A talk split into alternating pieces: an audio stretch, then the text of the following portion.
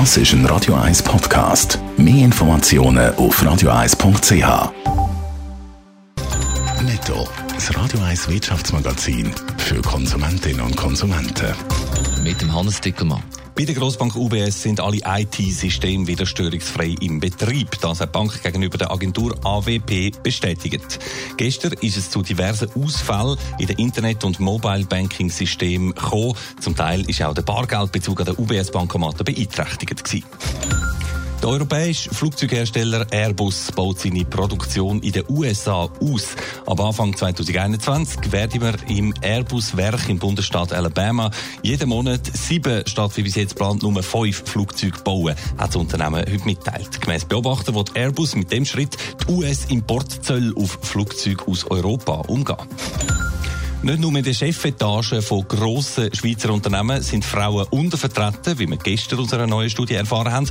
Auch die überwiegende Mehrheit der Schweizer Start-ups wird von Männern gegründet. 76 Prozent, zum genau sein, wie die Plattform Watson heute berichtet. Gegenüber der Nachrichtenagentur Keystone SDA sagt Pascal von Mond, Direktorin von der Gebert Rüff Stiftung und Start-up-Kennerin dazu, die Zahl korrespondiere halt eng mit der Studienwahl. Frauen sollen verstärkt Technologie und und Wirtschaftsstudienfächer wählen, dann steigen mittelfristig auch ihre Vertretung in den Unternehmensleitungen.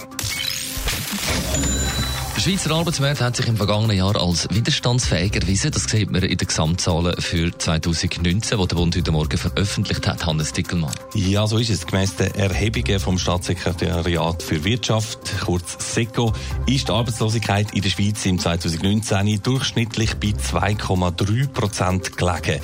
Das entspricht 107.000 arbeitslosen Personen und ist nicht nur einfach ein weiterer Rückgang. 2018 ist die durchschnittliche Quote bei 2,5 Prozent gelegen, sondern es ist sogar ein äh, relativer Rekordwert. Der Wert liegt damit nämlich so tief wie zuletzt vor 20 Jahren. Da ist die Entwicklung also sehr positiv und das Gleiche gilt auch für die Jugendarbeitslosigkeit. Ja, da ist die Quote wieder zurückgegangen von 2,5 Prozent in 2018 auf nur noch 2,2 Prozent letztes Jahr.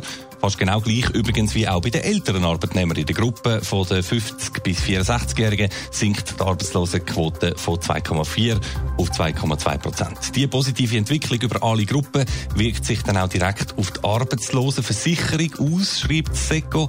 Per Ende 2019 sei der Arbeitslosenversicherungsfonds nämlich vollständig entschuldet gewesen.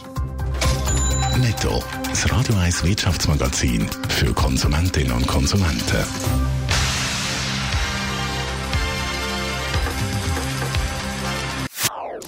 Das ist ein Radio 1 Podcast. Mehr Informationen auf radio1.ch.